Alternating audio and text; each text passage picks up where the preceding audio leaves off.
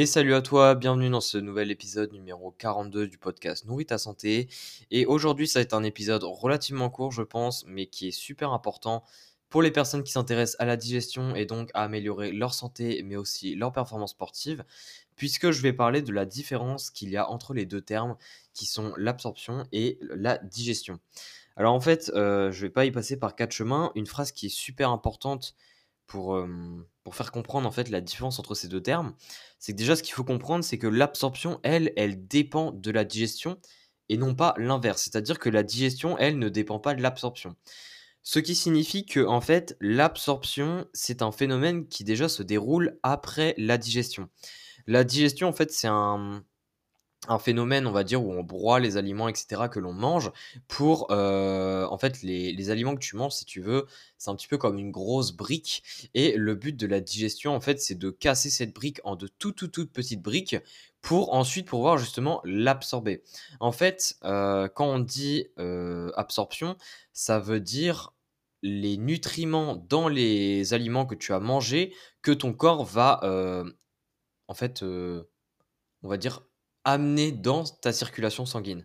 C'est-à-dire que, c'est en fait, en quelque sorte, absorber des nutriments, c'est un petit peu ton corps qui c'est pas vraiment choisir, mais il décide de prendre les nutriments. En fait, il se sert. C'est-à-dire que l'absorption, en fait, se déroule, quasiment, essentiellement dans, l'intestin grêle, notamment.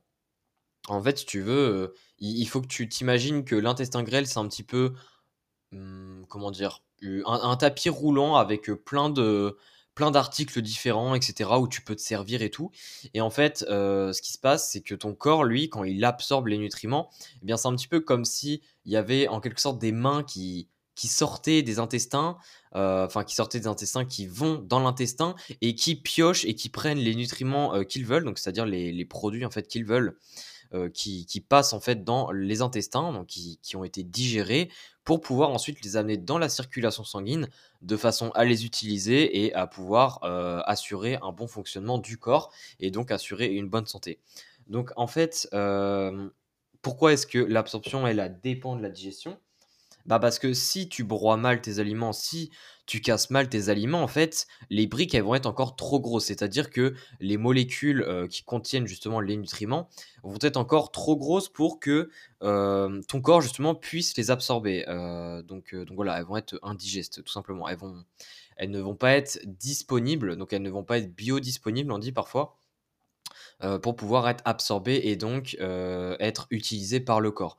Donc, si tu as une mauvaise digestion, ça veut forcément dire que ton absorption de plein nutriments va être limitée, du, moins plus limitée qu'elle ne pourrait l'être.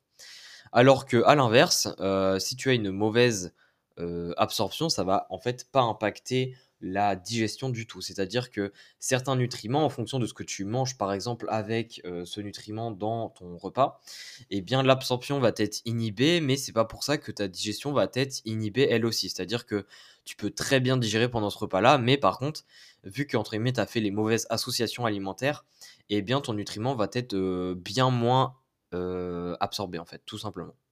Donc voilà, ce qu'il faut que tu retiennes de, de cet épisode, en fait, c'est que la, digestion, elle est primordiale pour euh, une bonne santé parce que si tu digères mal, ça veut forcément dire que ton absorption sera plus mauvaise euh, pour euh, tous les nutriments confondus.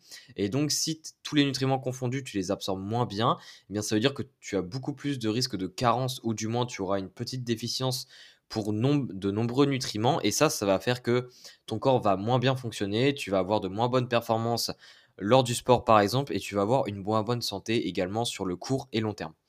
Donc, euh, donc voilà, je pense que j'ai tout dit. Je vais pas en dire plus. Le, but de cet épisode, c'était vraiment de te faire comprendre la différence en, fait entre ces deux termes.